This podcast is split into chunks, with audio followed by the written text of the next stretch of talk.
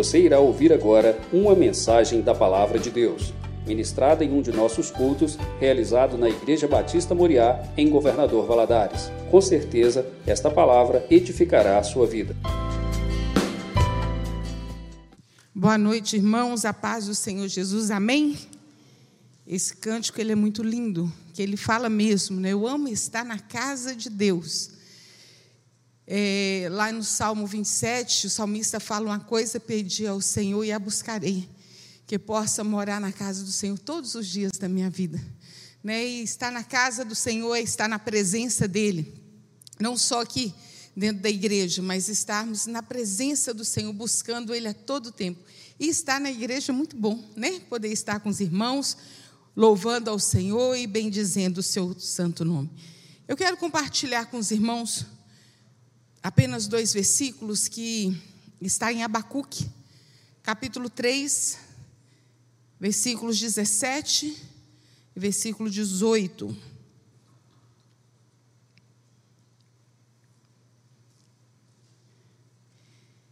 Abacuque 3, 17 e 18 diz assim: Porquanto, ainda que, vocês podem repetir comigo, ainda que ainda que a figueira não floresça, nem haja fruto na vide, o produto da oliveira minta, e os campos não produzam mantimento, as ovelhas da malhada sejam arrebatadas, nos currais não haja vacas. Todavia, eu me alegrarei no Senhor, exultarei no Deus da minha salvação. Pai, agradecemos ao Senhor por estarmos aqui reunidos na tua casa. Te agradeço por todos esses que nos ouvem. Deus, e que tua, essa palavra seja uma palavra de renovo, de esperança, é uma palavra de ânimo, que o teu Espírito Santo possa produzir isso nos nossos corações, nos corações de todos aqueles que nos ouvem nesse momento. A tua palavra, ela é viva, ela é eficaz, ela traz à nossa mente, ao nosso coração, a viva palavra do Senhor que nos dá esperança para vivermos mesmo aqueles dias mais difíceis da nossa vida, ainda que, meu Deus, nós podemos confiar em Ti. Deus continua falando aos nossos corações, Você já falou através dos louvores. Pai, que através da Tua palavra nós possamos ser edificados, repreendemos do nosso meio todo e qualquer espírito contrário ao Teu. É que eu oro a Ti em nome de Jesus. Amém. É, eu gosto muito de. Não tem como nós não é, compararmos o tempo que nós vivemos com a palavra de Deus, né? Às vezes nós lemos alguns versículos, nós lemos a palavra de Deus, a Bíblia, as histórias, e ela fala aos nossos corações, mas tem, às vezes nós estamos vivendo um momento tão específico da nossa vida, e a palavra de Deus chega de tal forma que marca para a gente a nossa vida e toda vez que você ouve, que você lê, você lembra daquele acontecimento. E aconteceu comigo, eu gosto mais desse demais desse texto, ele marcou minha vida por causa de uma experiência que eu tive. 2012, final de maio, princípio de junho, eu comecei a sentir fortes dores na coluna, fortes dores. E ali eu fiquei muito tempo na cama, sem poder me locomover, muitos dias.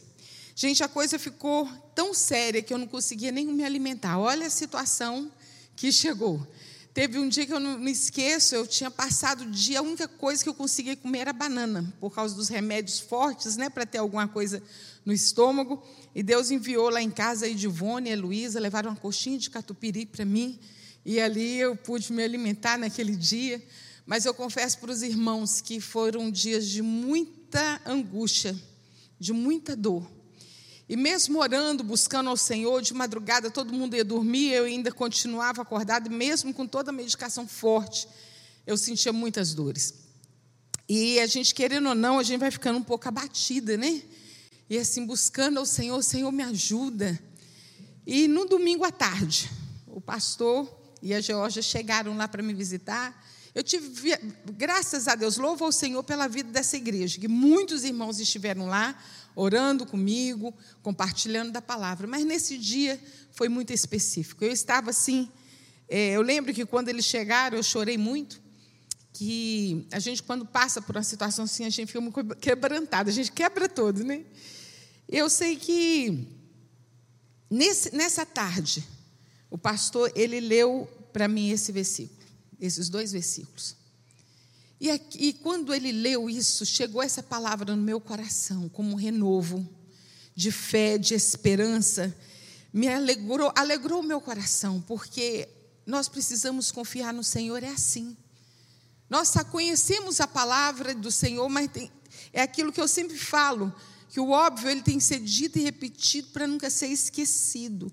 Todavia, ainda que eu me alegrarei no Senhor, eu exultarei no Deus da minha salvação, ainda que eu esteja doente, eu me alegrarei no Senhor, Deus da minha salvação. E tem uma coisa que nós não podemos nunca é perder a alegria da nossa salvação, nunca. É, o salmista, no, Davi, em, no capítulo 51, quando ele se arrepende dos seus pecados, que ele pede perdão pelos seus pecados, uma das coisas que ele, que ele pede é que Deus renove dentro dele a alegria da salvação. Nós não podemos perder nunca. Lá em Romanos 8, Paulo diz assim: Quem nos separará do amor de Deus? Quem? a tribulação, a angústia, a perseguição, a fome, a nudez, o perigo ou a espada. Por amor de ti, somos entregues à morte o dia todo. Fomos considerados como ovelhas para o matadouro. Mas em todas essas coisas, porém, somos mais que vencedores por meio daquele que nos amou, porque eu estou bem certo que nem a morte, nem a vida, nem anjos, nem principados, nem potestades, nem coisas do presente, nem do porvir, nem poderes, nem altura, nem profundidade, nem qualquer outra criatura poderá nos separar do amor de Deus que está em Cristo Jesus, nosso Senhor. Ainda que, ainda que a figueira não floresça. E o que, que nós podemos ver com esses ensinamentos de Abacuque aqui? O que, que será que estava acontecendo com o profeta? Seria real, seriam reais essas situações que ele estava dizendo? O que, que estava acontecendo? É, Para Abacuque citar coisas tão fortes assim. E nós podemos ver que Abacuque está vivendo um tempo de muita instabilidade política, que gerou uma crise em todos os setores da sociedade e que, infelizmente, atinge principalmente a classe mais pobre né, mais carente, mais necessitado. E a persistência, a paciência, a fé e pés no chão são elementos essenciais para a, a tragédia descrita pelo profeta. Estava acontecendo ali uma tragédia. E inspirado pelo Espírito Santo, ele nos apresenta vários elementos com a possibilidade do ainda que. E ele começa dizendo: ainda que a figueira não floresça. É interessante que a figueira é a árvore mais antiga citada na Bíblia. Nós podemos ver que lá em Gênesis, né, no Jardim do Éden, aparece assim que to, o nome de todas as árvores frutíferas, mas a única que o nome é citado é a figueira. É a única que o nome é citado. E ela aparece justamente no momento de crise ali no jardim do Éden. No momento em que Eva desobedeceu ao Senhor e comeu do fruto da árvore que não era para comer, e os olhos dela e de Adão se abrem e eles viram que estavam nus. E eles pegam o que para se cobrir? Uma folha de figueira. Eles pegam ali para poder cobrir a sua vergonha naquele momento. Então a figueira ela aparece para atenuar a doença do pecado que começa a corroer a integridade humana. Eu acho linda essa passagem que Deus, a Bíblia nos cita que Deus sempre ia no fim da tarde encontrar com Adão e Eva para bater um papinho, né? Para conversar um pouco. E naquele dia, quando Deus chegou e perguntou onde eles estavam, eles falam que eles estavam escondidos porque eles estavam nus. E é muito lindo a gente poder ver que, às vezes, a pessoa se, eh, se afasta de Deus. O pecado afasta o homem de Deus, mas não afasta Deus do homem. O homem, automaticamente, por causa do seu pecado, ele se afasta da santidade do Senhor. Mas Deus sempre está indo ao nosso encontro, nos dando oportunidade para nós reencontrarmos com Ele. E esse momento que você está ouvindo essa palavra do Senhor, é um momento que Deus está te dando a oportunidade né, de reencontrar com Ele, de trazer esperança, de trazer um novo ânimo com essa palavra que te diz, ainda que, ainda que. E logo depois nós podemos ver que Deus substitui aquela folha da figueira por a pele do cordeiro. Pois somente Deus pode curar a enfermidade do pecado completamente, ainda que a figueira não floresça. Não havendo flores na figueira, não há chance de ter figos. É assim que diz, ainda que a figueira não floresça, se não tiver flor, não tem fruto, né? não, não haverá figo, e não havendo figo, na ideia do profeta, não haveria cura. Porque lá em Isaías 38, 21, fala assim: Tome-se uma pasta de figos e ponha-se como emplasto sobre a úlcera, e o rei recuperará a sua saúde. O figo, ele era usado como cura para as, para as enfermidades. Ele também, ele, quando o povo ia fazer a travessia no deserto, o pessoal fazia aquelas compotas, aquelas conservas, para poder atravessar o deserto e ali se alimentar. E ele fala: ainda que a figueira não floresça. E o que ele estava querendo dizer é que em Deus nós encontra, encontramos a cura a cura para a nossa ferida da alma, ferida do corpo, para as nossas enfermidades. Ainda que a figueira não floresça, ainda que não haja remédio para a cura da minha enfermidade, todavia eu me alegrarei no Senhor. Lá em Isaías 53, versículo 4 diz assim: Verdadeiramente Ele tomou sobre si as nossas enfermidades e as nossas dores levou sobre si. Aqui no princípio do culto, a pastora Georgia leu o Salmo 103. No 3 diz assim: É Ele quem perdoa todas as nossas iniquidades e sara todas as nossas enfermidades. Então, quando ele fala, ainda que a figueira não floresça, eu ainda vou continuar crendo no Senhor. É nele, é dele que vem a minha esperança. Mesmo que visivelmente eu não tenha remédio, mas vem do Senhor a cura, vem do Senhor a solução, vem do Senhor. E ele continua dizendo que não haja fruto na vide. Aqui nós temos uma das figuras mais lindas da Bíblia, né? Um cacho de uva. Você já, já todos aqui já devem ter visto um, uma plantação de uva, ou fisicamente, ou pelos livros. É a coisa mais linda que tem. Você poder pegar, colher assim, aquele, aquela uva da parreira. E aqui estava falando, ainda que não haja fruto na vide. E desse, desse, da, da uva, eles faziam vinho é, ainda faz o vinho. E muitos precisam de tomar uma taça de vinho ou mais para poder se alegrar, para poder dizer assim: ah, isso me dá um momento de alegria. Né? Mas nós podemos ver na palavra do Senhor ali naquele momento da ceia, que o Senhor pega aquele cálice. Ele diz assim: Esse é o cálice do Novo Testamento no meu sangue. A, a, a uva, o vinho, ele nos leva a lembrar do sacrifício de Jesus por nós, do sangue de Jesus que foi derramado ali na cruz para a remissão dos nossos pecados. E ele fala ainda que não haja fruto na vide, todavia eu me alegrarei no Senhor, porque do Senhor Jesus vem a minha alegria. O vinho não te dará uma alegria, a alegria é passageira, mas a alegria que temos no Senhor, ela é eterna. Em Jesus nós temos alegria eterna. O sangue de Jesus Cristo, ele nos purifica de todo pecado. Ainda que não haja é, fruto na vide, nós temos o sangue de Jesus que nos purifica de todo pecado. E ele continua: o produto da oliveira minta, decepcione, falte, não apareça. É extraordinário nós podermos seguir o caminho de fé. Né? Caminho, não é pelo aquilo que nós vemos, mas pelo aquilo que nós cremos. Os olhos da fé enxergando o invisível.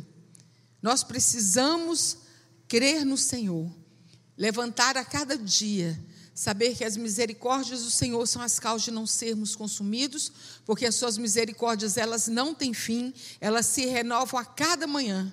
Mesmo que o dia que comece pareça ser mais um ou outro dia, mas Deus, quando o dia amanhece nas nossas vidas, Ele fala assim: mais uma oportunidade de te abençoar, mais uma oportunidade de te, te conduzir por um caminho sobre modo excelente. O azeite é o combustível para as lamparinas que mantinham as luzes acesas. Sem azeite, falta luz. Sem azeite, as trevas imperam. Não pode faltar o azeite. E o azeite, o óleo, representa o Espírito Santo nas nossas vidas. Não pode faltar o Espírito Santo nas nossas vidas, o Espírito Santo consolador, o Espírito Santo de Deus. O Senhor Jesus fala assim: Eu vos enviarei o consolador, o Espírito Santo. Não pode faltar o óleo. A luz do Espírito Santo nos conduzirá na caminhada difícil e perigosa dessa vida nos toma pela mão e vai nos orientando, nos direcionando. A maior e melhor luz não é que ilumina a vista dos olhos, mas aquela que ilumina os olhos do coração. Nós precisamos, sim, clamar o Espírito Santo sobre a nossa vida, invocar o Espírito Santo sobre nós. Ele fala: ainda que o produto da oliveira minta, ainda que eu não tenha é, uma lanterna, uma lamparina, mas eu não vou deixar de ter é o Espírito Santo do Senhor sobre a minha vida, ainda que, todavia, eu me alegrarei no Senhor, eu exultarei no Deus da minha salvação. E ele termina dizendo assim: ainda que os campos não produzam mantimento, as ovelhas sejam tomadas do aprisco, e nos currais não haja gado. Aí, meus irmãos, chegou no topo da crise. Nós vimos que não havia remédio para a doença, não havia vinho, não havia luz, e agora não tem alimento, porque os grãos já não produzem, não há roupa para cobrir a nudez, por causa da pele da, da, das ovelhas, que elas foram tomadas do aprisco, e não havia carne e nem havia leite, porque não havia mais gado. E a pergunta é: e agora? O que é que vai fazer? Que desastre. Acabou tudo. Mas aí ele continua: ainda que, todavia, contudo, porém, todavia, no entanto, eu me alegrarei no Senhor, eu exultarei no Deus da minha salvação. Nós temos vivido tempos como nunca se viveu, né? nunca vivemos meus pais já estão com 86 anos e eles nunca viveram a situação do jeito que nós estamos vivendo. E é o tempo que nós podemos dizer assim, ainda que, ainda que, com toda dificuldade que tem se tem aparecido diante de nós, quantos às vezes tem faltado alguma coisa, mas você pode dizer ainda que, ainda que a figueira não floresça, ainda que o produto da oliveira minta, que não haja fruto na vide, ainda que nós precisamos crer que o Senhor tem cuidado de nós, que o Senhor é quem envia provisão, que o Senhor é quem muda a sorte, o Senhor é quem muda a, a mente, o coração. A palavra do, de Deus fala que o Espírito Santo de Deus nos convence do pecado e do juízo. Às vezes você tem labutado com uma pessoa tão difícil, ore ao Espírito Santo do Senhor, para que ele possa convencer essa pessoa. Que às vezes não é por muito falar que nós seremos ouvidos, mas é pelo Espírito Santo do Senhor. Ainda que, ainda que tudo pareça perdido, creia. Escolha crer, escolha crer. Se alegre no Senhor, se alegre no Senhor. Ainda que tudo falte, Eu continuo sendo sustentado pelo Deus da providência. O maná que sustenta ainda cai do céu. A provisão, ela vem de Deus. Nós podemos crer sim. Crer contra a esperança. Ainda que é uma proposta para os que servem a Deus e que esperam contra toda desesperança. Tem uma oração na Bíblia que fala assim: Senhor, não me deixe envergonhado na minha esperança. Não tem como nós ficarmos envergonhados na nossa esperança, porque a nossa esperança é o Senhor. A minha esperança é o Senhor. Você lembra dessa música, Mark, que a gente cantava? A minha esperança é o Senhor. Pode tudo parecer que está acabado. A minha esperança, ela vem do Senhor. Ainda que tudo conspire contra a fé, podemos continuar trabalhando com determinação na certeza do agir de Deus. Ainda que, todavia, eu me alegrarei no Senhor, exultarei no Deus da minha salvação. Porque quando a tristeza invadiu o nosso coração, aí sim, aí a gente vai perdendo força, perde o ânimo. Mas quando nós estamos firmados no Senhor, a nossa, o nosso coração exulta só de pensar que nós não estamos sozinhos na caminhada. Ele está conosco. Eis que estou convosco todos os dias, até a consumação dos séculos. Foi a promessa do Senhor. Desanimar? Jamais. Voltar atrás? Nunca. Deixar de crer? Nem por um segundo nem por um segundo. É preciso continuar olhando, não as situações, não as circunstâncias contrárias, mas as maravilhosas possibilidades divinas do ainda que. Ainda que. Tudo pode parecer acabado. Deus é Deus que nos dá uma nova chance. Deus é Deus que escreve de novo a nossa história. Nós somos muito limitados. Nós só enxergamos o nosso hoje, nós só enxergamos o nosso agora. Mas nós temos Deus, que é onisciente, onipresente, onipotente, que sabe o nosso hoje o nosso amanhã. Ele é o alfa e o ômega, ele é o princípio e o fim de todas as coisas. Na sua vida, não acabou. Na vida daquele que, que crê no Senhor, não há um ponto final, há uma reticência. Ainda a história continua. A história continua. Ponto final no dia que a gente chegar lá na glória. Mas enquanto nós estivermos aqui com o Senhor, nós podemos crer, nós podemos crer que ainda que tudo possa parecer difícil e acabado, o Senhor se revelará a nós e nos dará uma nova história. Amém, meus irmãos? Vamos orar? Pai.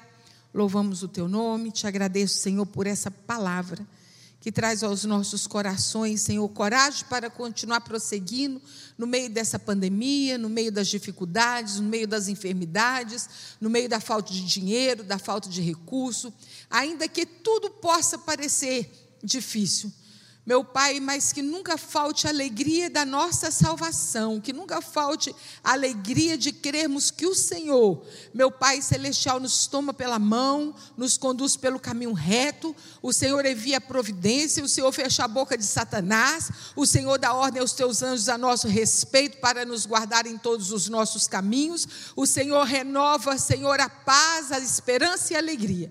Pai celestial, que os nossos olhos estejam firmados em Ti, o autor e consumador da nossa fé. Te agradecemos, Pai, mais uma vez por essa palavra, que o Senhor possa completar essa palavra nos nossos corações. É que oramos a Ti em nome de Jesus. Amém.